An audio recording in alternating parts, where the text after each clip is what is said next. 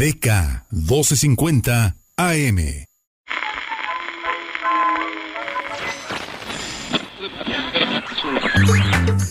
Es la hora donde hablamos de teatro, cine, música y mucha cultura. Mm, eso intentamos, ¿eh? Porque cuando la lengua se suelta, no hay quien los pare. Esto es Sin Escape. Comenzamos. ¿Qué? Pues que está comenzando, ¿o qué?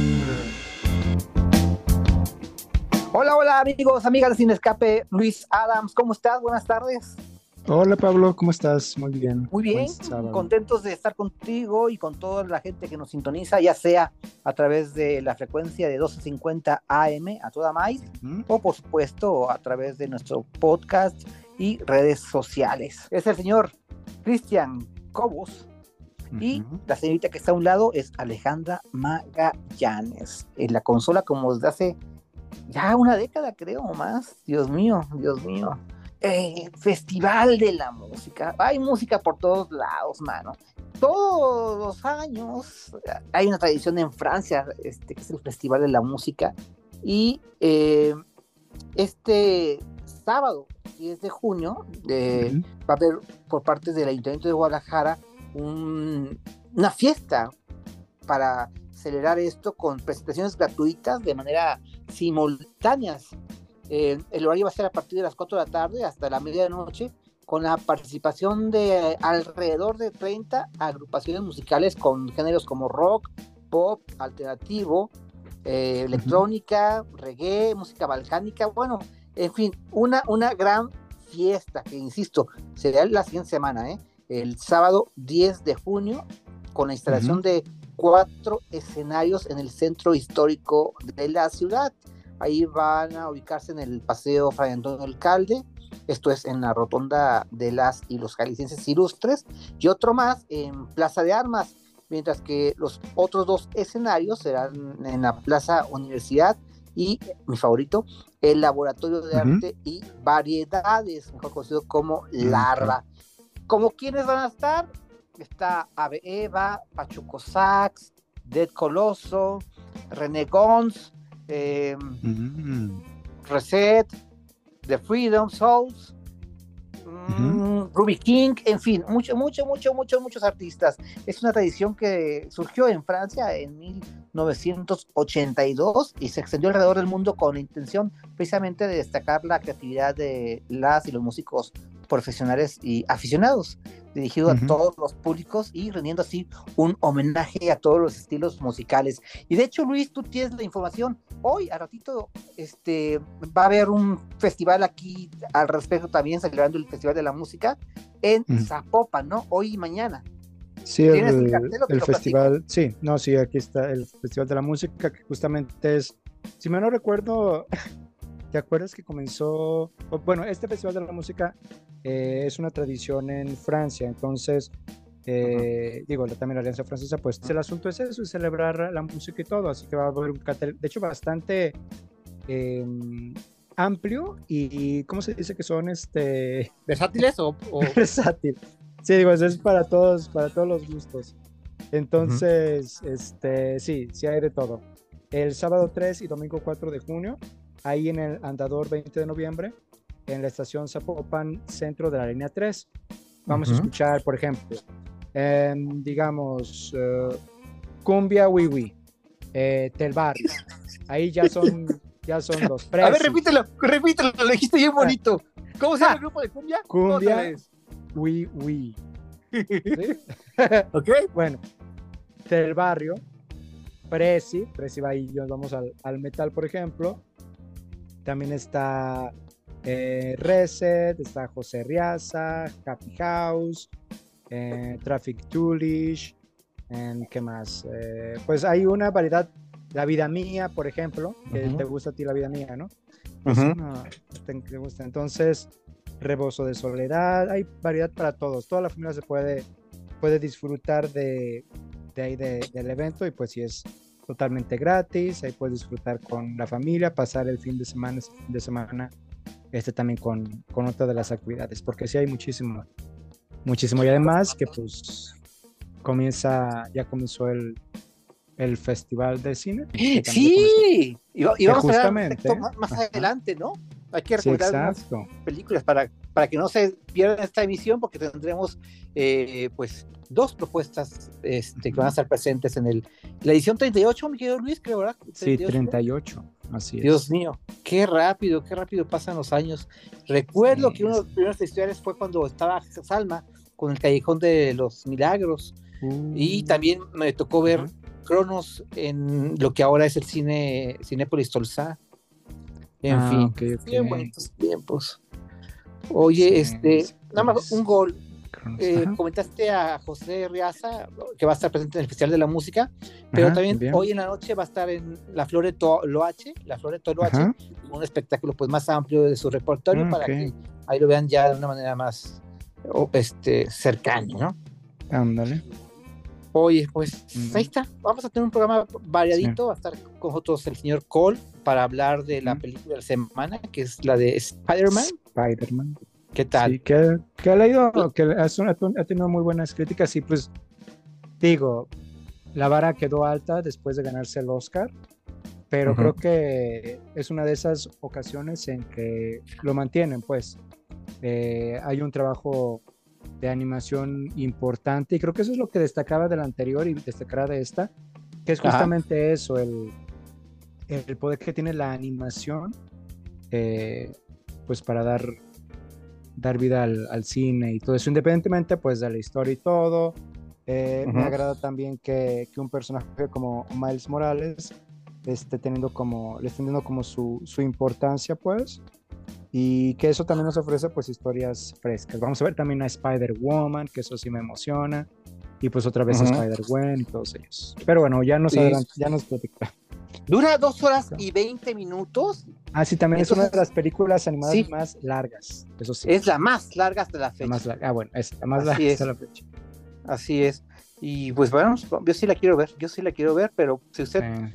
no sabe si hacerlo o no, pues vamos a escuchar el comentario más adelante del señor Jorge Cole, experto en la materia cinematográfica. Así bueno, es, es. Este, ¿cómo andamos sí, de tiempo, señor productor? O Ahorita nos dice si podemos seguir si podemos seguir desvariando. Así. Ah, dice que, que no interrumpamos, que está con Arcelia Ramírez porque ella es la, ah, la de este año. Sí. Oh. Sí, que ya. es una muy buena actriz. Le ha ido también muy bien a nivel mundial en el sentido de, de festivales, que fue el año pasado, antepasado en el Festival de Cannes, ¿no? Sí. Este, también que incluso fue muy ovacionado y todo. Pues, bueno, pues ella tiene eh, toda la vida ahí mostrándonos este, buenas actuaciones y todo. Es que su película es tremenda. Sí, exacto. Sí, sí, sí esa película sí. también es bastante. ¿La general? ¿Te acuerdas cómo se llamaba? Ah, creo que sí, no exacto. No recuerdo. Sí, es de, de, prácticamente tomar la, este, la justicia en, en, en, sus manos y todo. Sí, fue una, ajá, una película muy, muy comentada. A mí me tocó platicar con ella Um, ¿Cuándo fue? En, pues ya será unos 4 o 5 años. Una película, ¿no te acuerdas que una película donde eh, que está en una casa, es una película blanco y negro. Y está en una casa. Sí, sí, cómo no. Este, sí. La civil. Se llama Brenda, algo así, algo así tiene nombre Ándale, de... sí. Sí, que está sí. buena, eh, maneja el, el, asunto del suspenso. Verónica, mira, Verónica, ya Se llama Verónica. Verónica, ándale, Cristian sí es, también es fan ahí de, de, Arcelia. Sí, y es que sí, el señor productor bueno. nos, nos, corrige también, se llama la civil, no la, la civil, general. Exacto, la civil, exactamente. Ándale, Gracias, sí. señor. sí, sí, así que muy bien, pues sí, muy merecido el homenaje y siempre, siempre ha tenido como buena presencia en, en, en, el cine mexicano, así que... Pues ahora tiene 43 millones de pesos el presupuesto del festival, espero que uh -huh. tenga re buena respuesta, obviamente va a haber homenaje a, a, a Raúl Padilla López, uh -huh, eh, claro, claro. y pues eh, muchas este, funciones para todos los gustos cinematográficos. Eh, fíjate que como, como dato nada más curioso, son uh -huh. 43 millones de pesos el presupuesto para este FIC 38 y 45 uh -huh. millones de pesos el presupuesto del 2022, o sea, está muy cercano a, a, lo que fue el año pasado. Y 7 millones de pesos los, aport los aportados por el gobierno de Jalisco. ¿eh? Así que la cita cinematográfica para que vayan amigos, amigas, es del 3, es decir, hoy sábado 3 al 9 de junio. y Italia. E Italia es el invitado de honor. Las sedes van a ser como los últimos años. Es en el Auditorio Telmex, en el Conjunto Santander de Artes Escénicas, en la Cineteca FIC, eh, Ujú. Cineforo y por supuesto en la Biblioteca Pública del Estado de Jalisco, Juan José Arriola. Métanse a la Sí. página oficial para que vean toda la programación, porque obviamente es una agenda bastante. Y también en, en Cinemexania, ¿no? También hay funciones. Sí. Así es. Cinemexania ahí pueden disfrutar y pues ahora sí que ahí es la, la oportunidad de, de ver más historias, todos los que se quejan de repente de que ay, es que solo es, ¿cómo se llama este compa? Este Omar Chaparro y Marta Gareda, pues esta es la oportunidad de ver que justamente hay un buen trabajo eh, interesante y además eh, entretenido, pues, porque de repente dicen, ay, es que las películas, películas, quien le gustan, pues no, digo, ahí Sí. puede, puede ser la oportunidad justamente de hacer una conexión con una de ellas y se puede convertir en, en tu favorita. Y además Por ejemplo, que están haciendo. Ujú. Claro, un ejemplo, amigos, amigas, para que se queden con nosotros. Más adelante vamos a hablar de una película protagonizada Ujú. por Fátima Molina y Regina Orozco, ambas jóvenes actrices zapatillas. Y Ujú. vamos a hablar con mi tocayo y con la directora de una película que no quiero mencionar todavía, pero más adelante los tendremos aquí en Sin Ujú. Escape. Sí, así Vamos es. al primer corte, ¿te parece bien? Muy bien, vamos al corte y regresamos.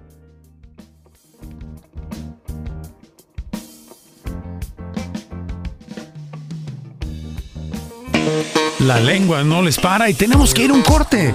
¿Qué? Tenemos que ir a un corte. Búscanos en Facebook como Sin Escape Radio.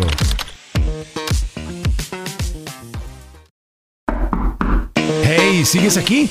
Ya estamos de vuelta en Sin Escape. Comunícate a cabina 33 36 47 83 83 o al 33 36 47 74 81. No te escapes de esta charla imperdible.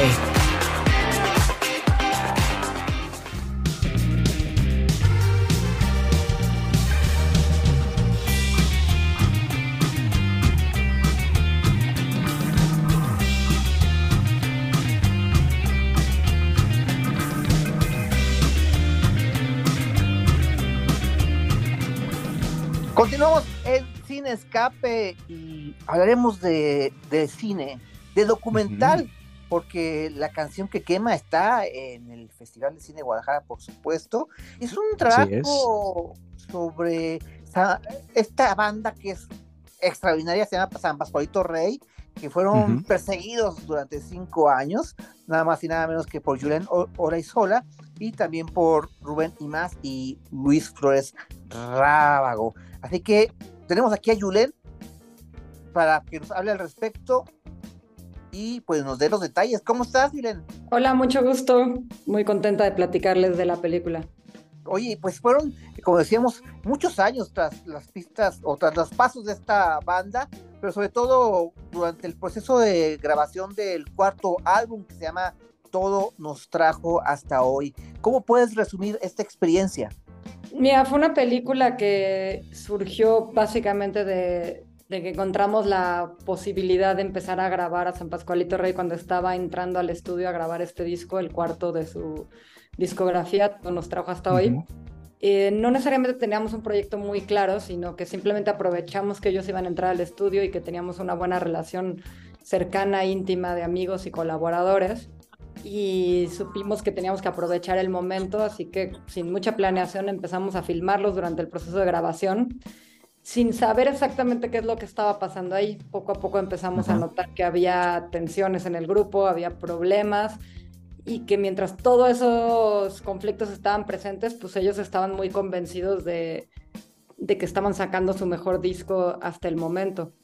Eh, seguimos filmándolos, después dejamos que pasara el tiempo, pasaron años, los volvimos a filmar, los volvimos a entrevistar ya con el disco terminado y entonces pudimos ser testigos pues, de todo un proceso de transformación de la banda eh, a lo largo de más o menos cuatro años. Este, todo lo que pasó a ellos como miembros de la banda, pero también a ellos como personas. Y, y pues fue un proceso muy rico, te digo, no estaba originalmente planeado, pero las cosas se fueron dando poco a poco y ellos, digamos, sin saberlo, pues nos abrieron las puertas a su intimidad, se dejaron retratar sin ningún tapujo Y eso fue lo que creo que hace que la película sea muy especial, porque se habla de cosas que a las bandas pues no les gusta hablar, no les gusta retratarse eh, hablando de las cosas difíciles, complicadas, de los conflictos.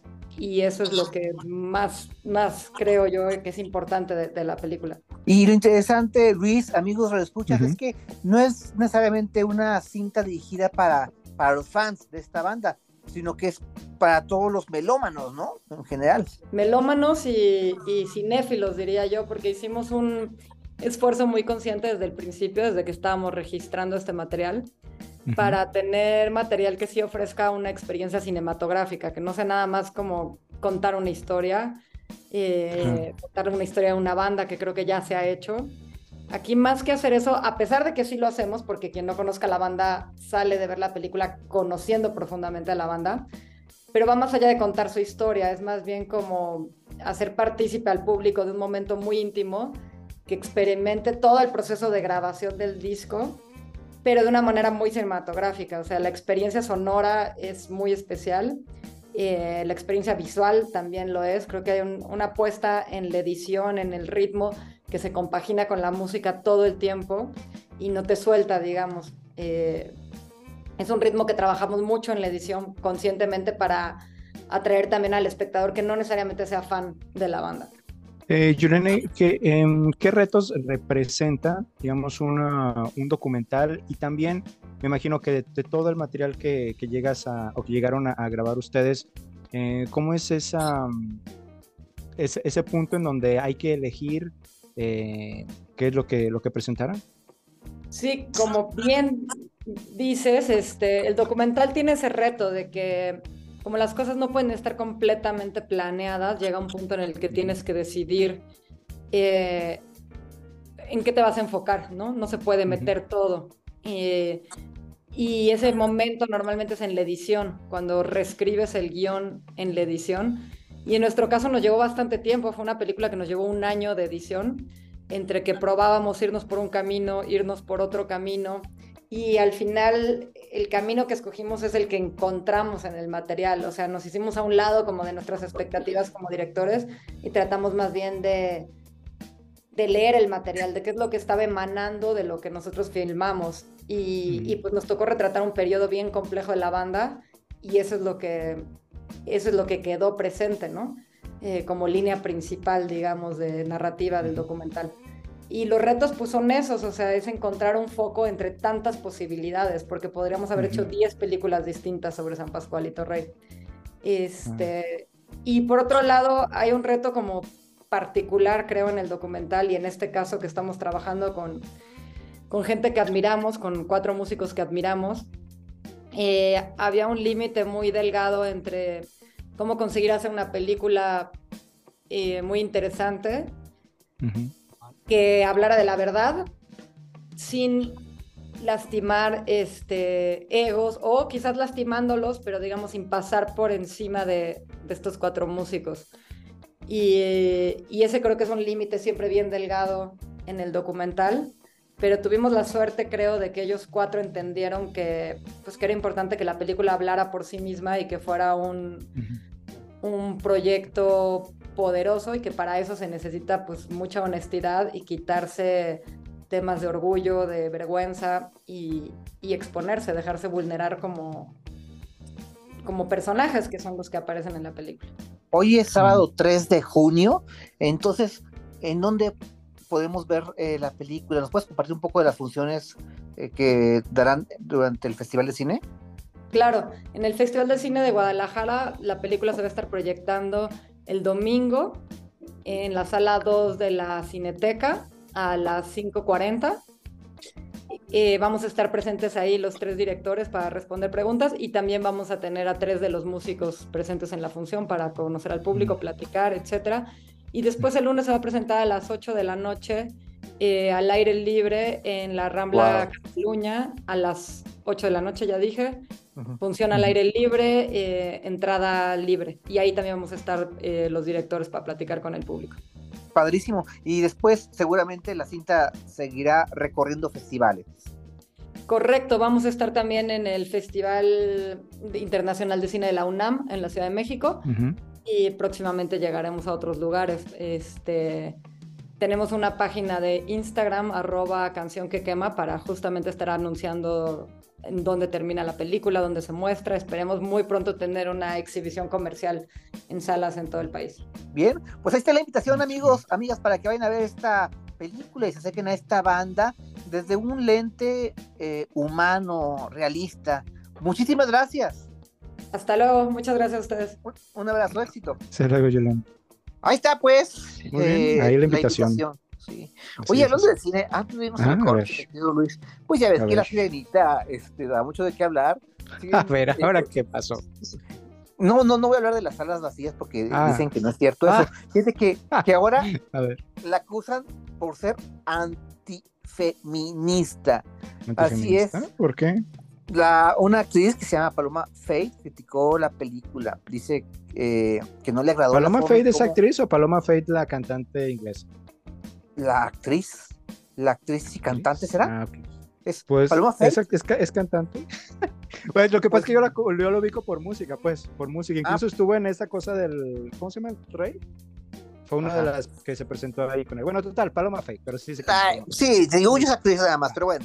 Este, dijo que no le agradó la forma en cómo se ma- manejó uno de los principales arcos narrativos de la reimaginación de esta película dirigida por Marshall. En concreto dijo, cuestionó la forma en que, en que la protagonista Ariel deja su vida submarina para poder estar en la superficie con el príncipe Eric. Es, eh, textualmente, ahí va. Acabo de ver la nueva sirenita con mis hijas y aunque creo que Hell hace una buena interpretación y es una gran casting, como madre de niñas, no quiero que mis hijas piensen que está bien renunciar a, a toda su voz y todos tus poderes para amar a un hombre. Además agregó que es tan... mm, no es para nada lo que les quiero enseñar a las mujeres de la próxima generación. Eh, Bueno, sí, pero es que las- es el asunto. Por comenzar, es un cuento de hadas. En segunda es Disney. Entonces, pues es que así es. O sea, Pero estamos aquí quejando, amigo, de pues todo. sí, ya sé. O sea, es que, Ah. y además, es que, más bien aquí también, agregando justo lo que dice, de, de que dice Paloma, pues es que es eso, es que ya sabes a dónde vas, o sea, ¿qué es lo que esperan? Es lo que no entiendo. O sea, ya saben de qué se trata, ya saben a qué va, ya saben cuál es la, la empresa. Entonces, pues no, pues para otro tipo de, de películas, a lo mejor este, que, que den otro tipo de mensaje, pues existen, pero no son esas. Esas dejen que diviertan. Además, pues, no sé. Además, una película no, no puede educarte por completo. Ahí está también en ese caso, como no dice Paola, el además no es el objetivo, amigo. padres. No es el Exacto. objetivo. es, es entretener, Exactamente. entretener. Sí, exacto. Pues no te enojes, pues. No, no, no.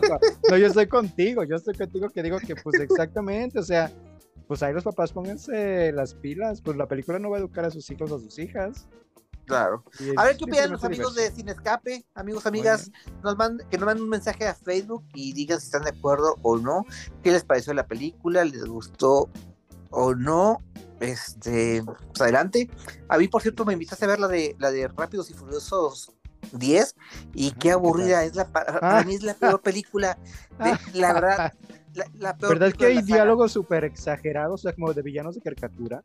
Sí. Ah, ah, pero sí debo decirlo que Ajá. así como digo que es la peor película de, para mí, de la saga, ahí aparece el mejor villano de la saga. ¿Sí? Sí, ¿Se para te mí sí. hizo? Sí, amigo. O sea, ¿cómo Es son que los es- otros? Es Digo, que es genial. es que no es, que, visto los otros. es que lo dijo Jorge Cole muy bien, no se lo toma en serio. Y es bastante, bueno, eso bastante divertido. Es bastante sí, eso sí. divertido. Sí, sí. fíjate que hay que dar las gracias a Rosalía, porque compartió por error en TikTok su nueva canción. su nueva canción Ah. tuya la, la subió. Ajá. Así se llama, tuya. Ah, Aunque, realmente es mía, eh, tienes razón. ok, es tuya, es tuya. La cantante catalana pretendía publicar un video con solo unos segundos del tema para promocionar Ah. el lanzamiento, pero sin querer subió la canción entera. Toma eso. Pues bueno, Gracias, Rosalía. Gracias. Vámonos a un corte, ¿te parece bien? Sí, corte y regresamos. Vamos.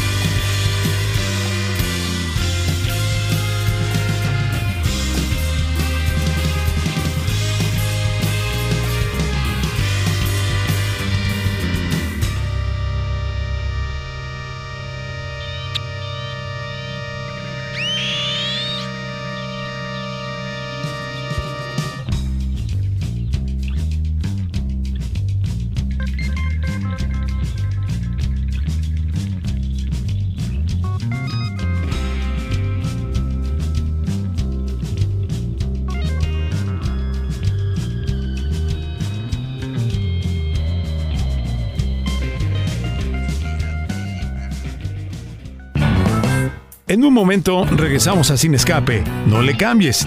¿Tienes un mensaje? Comunícate ahora 33 36 47 83 83 y 33 36 47 74 81.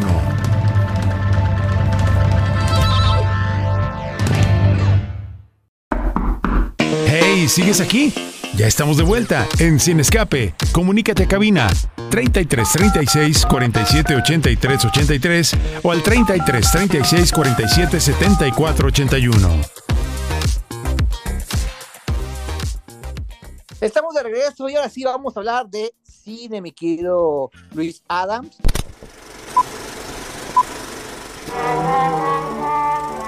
Es momento de apantallarnos. ¿Y cómo está Jorge Holber? Eh, un poco. Un ¿Cuánto poco, nada más. Un poco ¿Cómo suena. estás, George? Muy bien, Luis, Pablo, todos, ¿cómo están? Un gusto estar aquí, como cada sábado, platicando de lo que más me gusta hablar y ni modo que es cine. Qué bueno, pero fíjate que seguramente quieres hablar de Spider-Man, pero yo primero quiero que hables de una cinta que no pude terminar de ver y que, Mm. sin embargo, hay buenas críticas y, sobre todo, está en primer lugar como las películas más populares en México. Y estoy hablando de El último vagón. La sufrí. Por supuesto que Ah. a- Adriana Barra- Barraza me encanta como actriz, pero no me enganchó para Qué nada este homenaje fuerte. al maestro. No, no, no, no, no, no. Solo vi la mitad. Yo la vi en dos tandas, que también creo que no es un Eh, buen indicatorio. Tómala. Ok, a ver. Ahí les va. Creo que esta película viene con mucha mercadotecnia sobre, y con mucho buzz, digamos, por el tema de que Ernesto Contreras es el, di- el director de la película y yo creo que Ernesto ha tenido trabajos muchísimo más Muy bueno. afortunados. Lo Sí. que pasa con estos directores es que, pues bueno, hay, hay alguna en su filmografía que no les dan el clavo, ¿no? Ernesto de venir de, de ser presidente de la academia, de tener muchos reconocimientos, eh, actores nominados dentro de sus películas como Benny Manuel, ¿sabes? Eh, obviamente que ahora su más reciente película no vaya a cines y que se estrene directamente en Netflix, pues ya llama la atención. Entonces, El último vagón, que sí efectivamente está el número uno en las películas de Netflix, que no me sorprende, te voy a, ahorita les voy a decir por qué. Este homenaje a los maestros, que se sitúa en una comunidad rural donde evidentemente pues los niños son los protagonistas y Adriana Barraza que es la maestra, yo creo que es un papel eh, pues enternecedor, lindo, pero la película es muy floja desde el segundo uno, te quiere meter ahí una cosa de drama con un, con un muerto y con el tema de la, de la migración la frontera, el bajo recursos, obviamente tiene, tiene va, utiliza muchos recursos eh, del cine mexicano que son muy repetitivos en cuanto a todos estos temas de, de la pobreza y quererte llegar por el chantaje sentimental. Y quizás, aunque Ernesto no es, no es, no lo hace tan directamente, es decir, como que su foco no siempre es ese, como que siento que aquí se notó un poco más. Y, y yo creo que sí es muy lentita, no todos los niños, la verdad, como él siempre trata de, de- de trabajar con gente que está como muy fresca, aquí se notó Ajá. la inexperiencia de muchos de los, de los chicos, incluso hasta del talento adulto, que sí se ve como que casi les dijo, a ver, vengan a actuar. Entonces, también creo que esos son puntos en contra de la película, que sí, trata de hacer este homenaje a los maestros, que a lo mejor no es la película para nosotros, pero yo pienso, si esto lo hubiera visto mi tía, mi mamá o mi abuela, a lo mejor lo hubieran disfrutado desde un punto más sencillo de vista, pero a lo mejor si nos metemos más en este lado crítico, creo que sí le hace falta mucho punch y mucho corazón, más allá de querernos vender este chantaje sentimental que para a mi Sí. gusto es lo que predominó.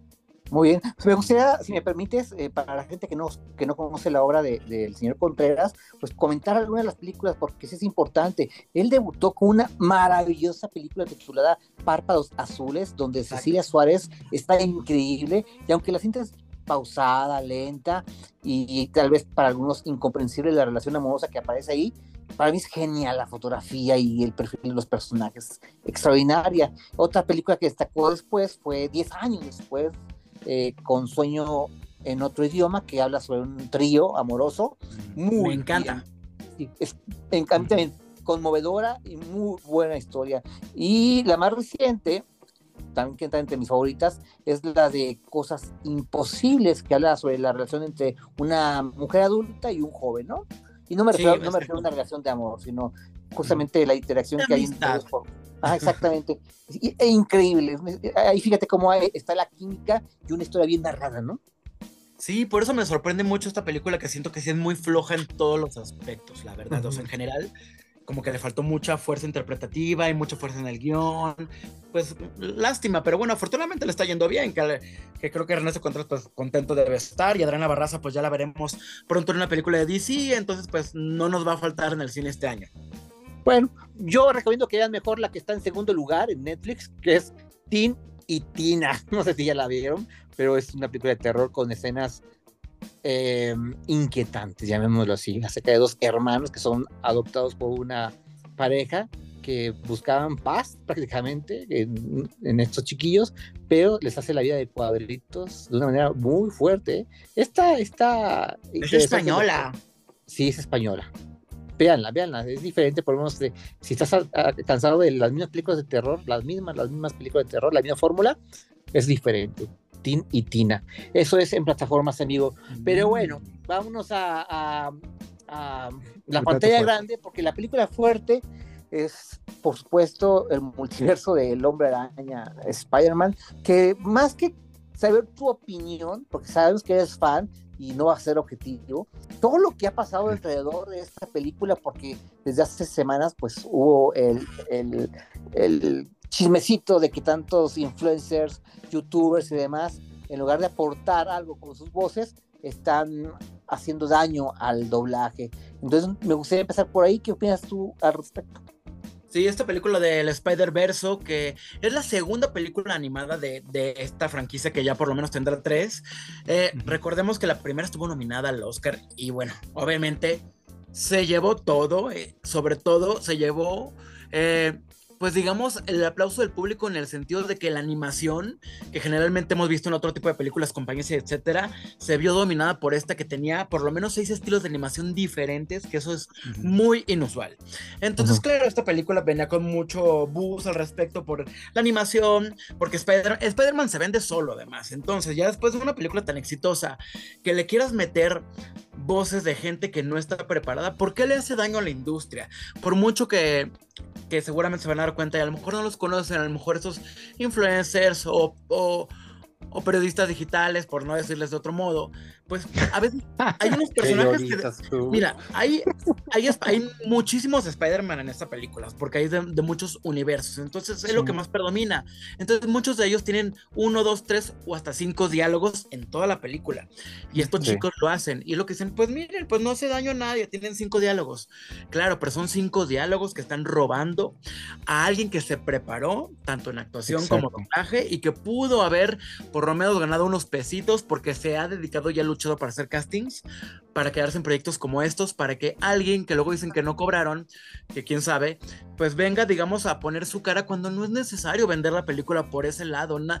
Yo no voy a decir, híjole, sale la voz de Alex Montiel. eh, Voy a ir a verla porque lo quiero escuchar. Dijo nadie No, nunca. Esa es la verdad. exacto. cosas, Seamos sinceros. Por una parte es como muy, muy como te diré, si bien algunos pueden tener un millón de seguidores, no significa que todo el millón de seguidores está ahí, pues. De hecho, está comprobado que es- no pasa eso, ¿eh? O sea, no- no. la gente, sus seguidores realmente no son un público que consume cine, porque son un público que al final consume lo que el mundo digital les da, es decir, el streaming.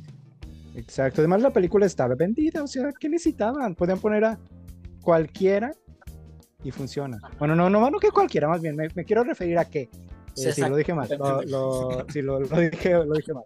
Este, que la película la gente lleva a ver, va a ser un éxito.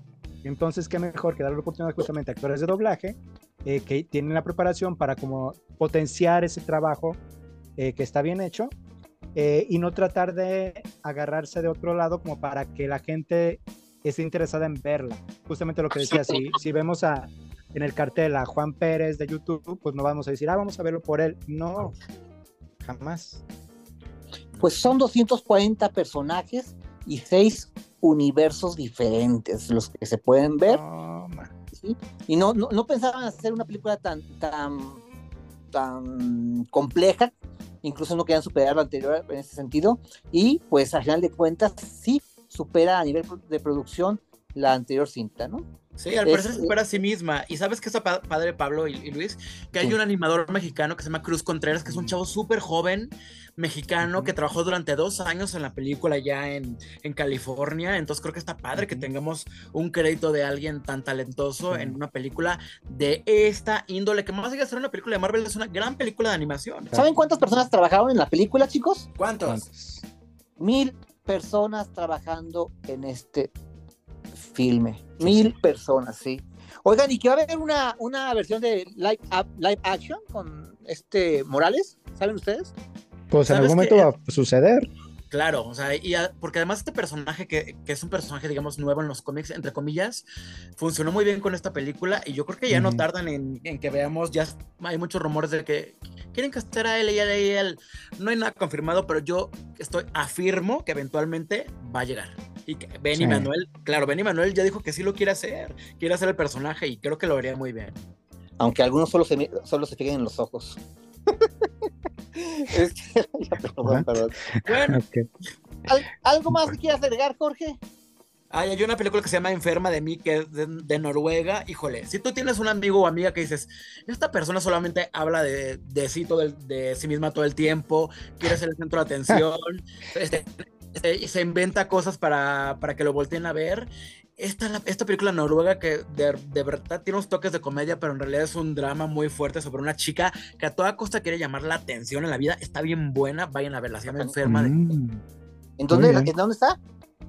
Es una película de cine caníbal que, que, son un poco más orientadas a las salas de arte, entonces generalmente las van a encontrar por ahí.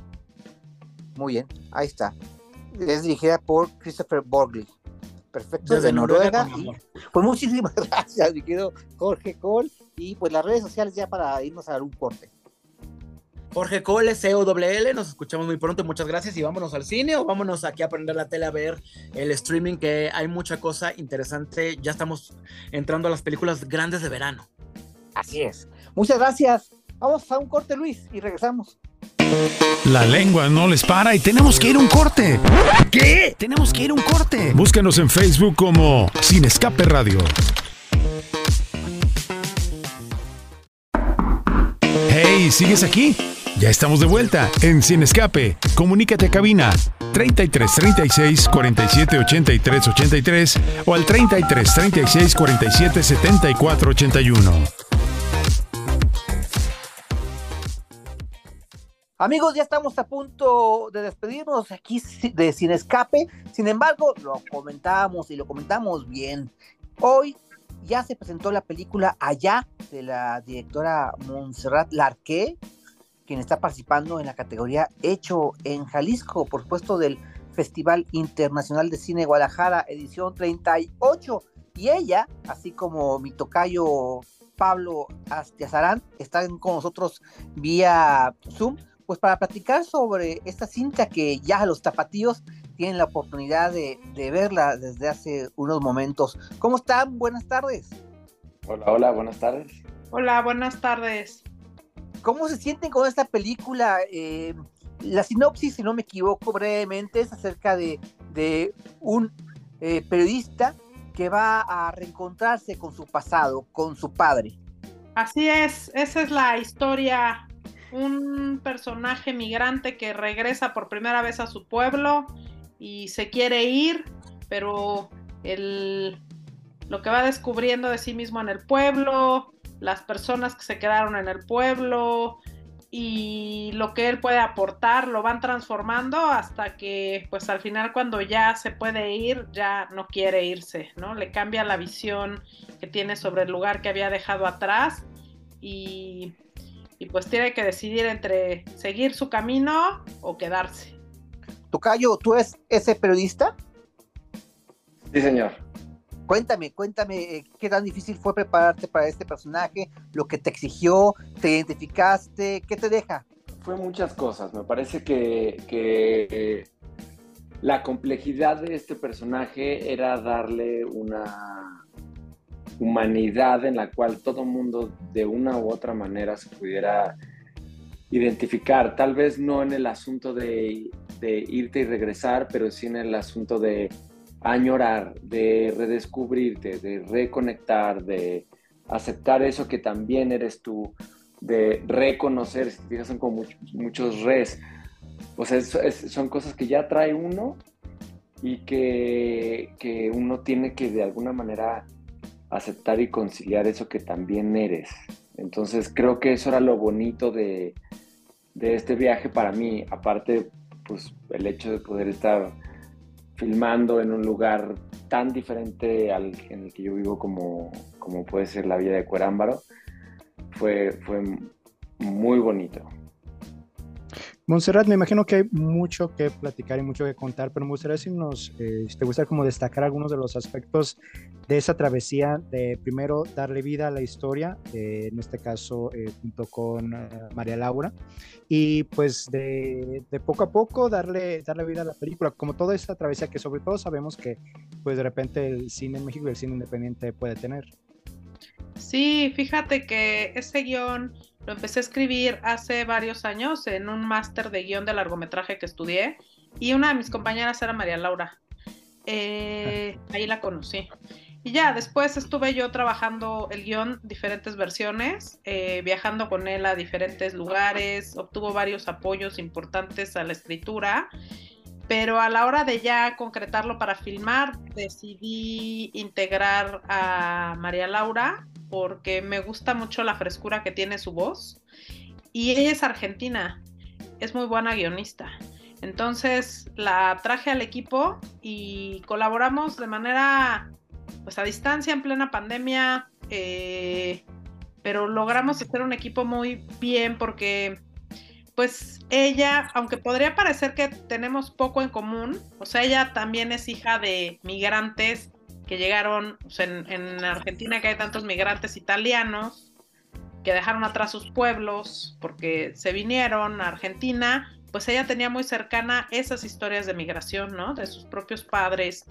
Eh, y entonces pudimos construir este, esta historia que a pesar de ser tan mexicana, en realidad puede ser muy universal porque toca las historias de migración, puede reflejar las historias de migración de muchísimos lugares, porque pues así como en México hay pueblos eh, que han eh, sacado, no, no quiero decir sacado, pero pueblos que han hecho que sus pobladores vayan en busca de nuevas oportunidades y que se van quedando solos, también hay en muchísimos países, ¿no? El fenómeno de migración, la verdad es que es un fenómeno mundial. Entonces, pues al final ya el amarre final lo hice con María Laura, lo hicimos a distancia, trabajamos muy arduamente, muy intensamente. Ya estaba la financiación, ya tenía yo productores, pero decidimos darle ese amarre final y todavía en el rodaje este, pues a mí me tocó meterle mucha mano a ese guion porque tuvimos que, acortarlo, que trabajar con las condiciones que teníamos, con los recursos que teníamos. Eso requirió, bueno, nos alcanza para tantas semanas de rodaje. A la primera semana me di cuenta que no íbamos a terminar y entonces empecé a reducirle páginas al guion, lo cual metía en jaque a los actores y al talento. Porque había veces que me decían, oye Montse, pero ¿qué le mandamos a los actores? Yo les decía, mira, tú no te preocupes, está en mi cabeza lo que va a hacer el actor. Pero mándale esto y yo mañana le doy correcciones, porque yo ya tenía muy claro en la cabeza lo que iba a pasar, lo que pasa es que no estaba en un papel. Entonces yo regresaba todos los días de filmar y a trabajar. Y en las madrugadas, así, mandaba o a veces llegaba con un USB, así, y entraba al pueblo donde íbamos a filmar diario, y ahí traía los últimos cambios de las cosas que iba a aprender Pablo. Entonces yo le llegaba ahí con el equipo de dirección y decía, aquí está, tú imprime esto y dáselo a Pablo. La otro que le entregaste al resto del equipo está bien, porque vamos a necesitar ese otro, pero estas líneas solo para Pablo. Y entonces luego llegaba Pablo al desayuno y me decía, oye, yo ayer estuve estudiando esto, pero me dieron esta hoja donde yo sí, eso es lo que vas a decir. Y lo que pasa es que fue, o sea, por las condiciones en las que filmamos, tuvimos que ir haciendo adecuaciones muy fuertes, ¿no? Trajimos otra cámara para terminar a tiempo, eh, otro fotógrafo, lo integramos. Entonces, eh, de esa manera logramos concretar con los recursos que teníamos en el tiempo asignado la mayor parte de la película. Todavía regresamos a filmar tres días, meses después, para una cosa que nos faltaba. Y, Y ya, esa fue la aventura. La verdad es que ese guion, y mira, todas las películas y todos los proyectos, la verdad es que se terminan de escribir hasta que se cierra el corte, ¿no? Claro, perdón que interrumpa, Monse, que quería destacar yo que tienes, eh, estás cobijada de muy buen elenco, muy buen reparto. Eh, simplemente, por ejemplo, Fátima Molina está ahí metida con ustedes. Otra tapatía, Regina Orozco, joven talento que pues prácticamente está debutando contigo en el séptimo arte, ¿no? Sí, fíjate que estoy. Regina Cedeño, ¿ah? Dije. Sí, Regina Cedeño, que es hija de otro actor tapatío. De Mauricio Cedeño. Sí, es su primera, es su primera incursión al cine, entiendo. Pero creo que es la primera película de varios de nosotros. También es mi ópera prima, a pesar de que yo he trabajado, pero dirigiendo una película.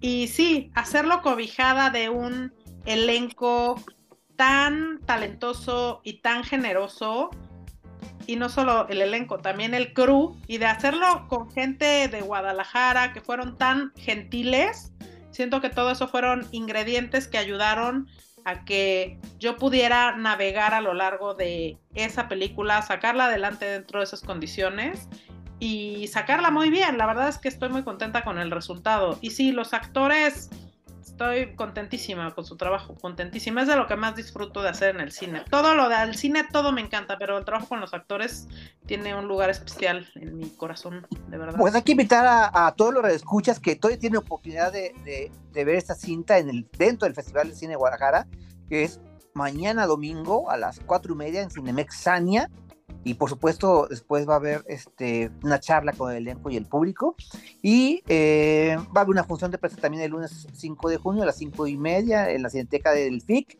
y después ¿qué seguiría? Después estamos empezando nuestro camino de distribución. La verdad es que hoy en día las distribuciones de las películas han cambiado mucho a partir de la pandemia, a partir de las plataformas. Estamos explorando todavía cuál es la forma en que vamos a, a llevar esto al público. Eh, y nuestro primer paso, pues, es este estreno, ¿no? Que tuvimos en Guadalajara, este festival, y, vamos a ver a dónde nos lleva. Sin duda, les vamos a estar compartiendo. Ya queremos que lo vea más gente y más gente y más gente.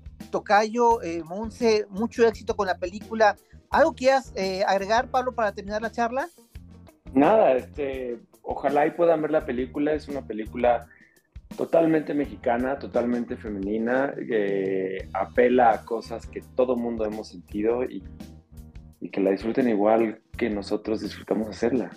Muchas gracias a ambos y una vez más le reitero mucho éxito. Mi querido Luis Adam, se acabó el programa. Eh, los invitamos a que escuchen el podcast, eh, que por supuesto nos sigan en las redes sociales. Estuvo en los controles Alejandra Magallanes, en la producción Cristian Cobos. Luis Adams aquí en la coconducción y por supuesto aquí Pablo Garavito. Hasta el siguiente sábado. Buenas tardes. Buenas tardes. Yo hasta aquí llegué. Adiós. Hey, hey, hey, pero estamos de regreso la próxima semana con más información. Te esperamos a la misma hora por DK 1250 AM. En el baño. Me acuerdo mucho de este.